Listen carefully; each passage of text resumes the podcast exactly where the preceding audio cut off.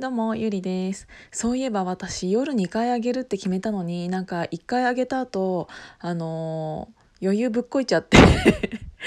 お風呂入っちゃってたんだけど妹が帰ってくる前にもう1個あげたいなって思います。あのー、最近ね思うんですけど最近じゃないんですけど あの相談よくする人っているじゃないですか。あれ私意味ないと思うんですよね。あのそもそもねあの相談の内容にももちろんよると思うんだけどあの大体、えーと、これからどうしたらいいかなとか恋愛相談とかなんかこの人ってどどう思ううと思うみたいな。だからそんなものをねそもそもその人に、えーと、相談しているという、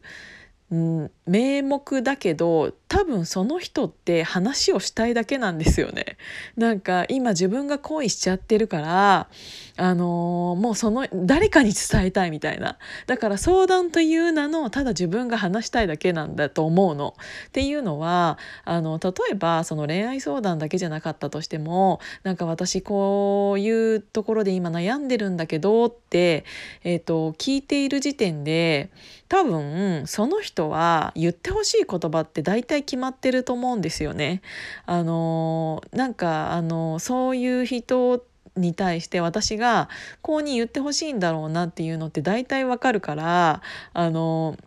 それを聞いてでもそうに言ってほしいんだろうなっていうことじゃない方向に私が言ったとすると「でも」ってなるの。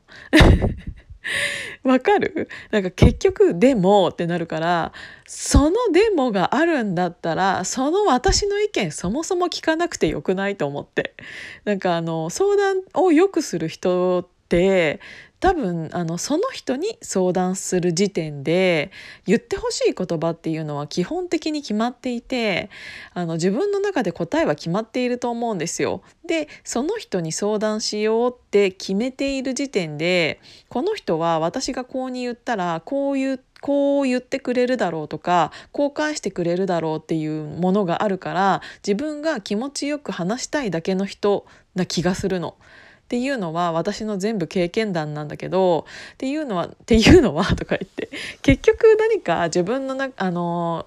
相手相手っていうかこっちがいろいろ悩んで考えて何かを言ったとしても最終的に決めるのはその人じゃないですか。本人だから。なんかあのそもそもそういう何か相談をしてなんかちょっと相談乗ってくれるっていう人の相談って大体もう言われたい言葉って決まっているなっていうのをあの改めて思いました。なのであの私は、えーと、そういう人の相談にそもそも乗らないので。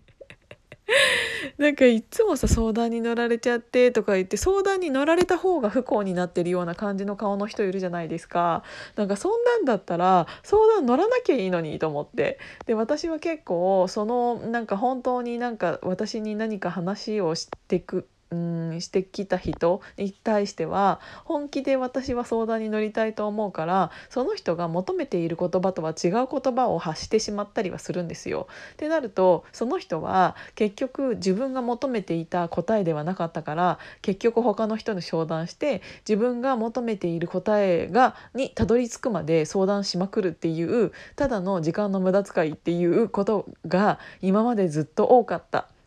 うん、からなんかあのー、そうじゃない人ももちろんいるよ。なんだけど、えーと、誰にでも何かを相談している人っているじゃないですか。あのー、そのその相談あの誰々にもしてたよねみたいな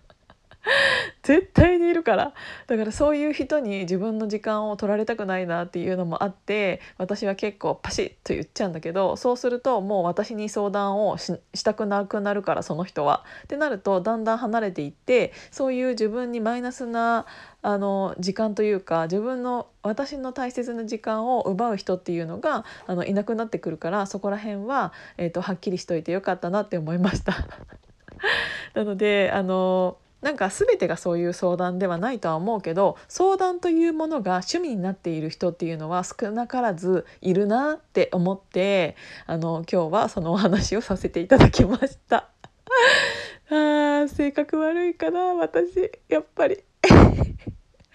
そうでもあのうん何て言うんだろう。テイカーっていっぱいいるからそうやって人の時間をどんどん奪っちゃってあの自分のそれだったらさ「ねえ聞いて聞いて」って言って相談という名目じゃなくって今自分の恋愛の話をしたいっていうだけの方が可愛くないですか？なんかそっちの方が分かりやすいしそういう話だったら全然聞きたいからなんかこうやってこうにしようと思ってるんだけどさちょっと応援してねみたいなぐらいだったら全然いいけどなんか相談という名のみたいなやつは私は嫌いっていう話。話 ということで今日も聞いていただいてありがとうございました。じゃあまたね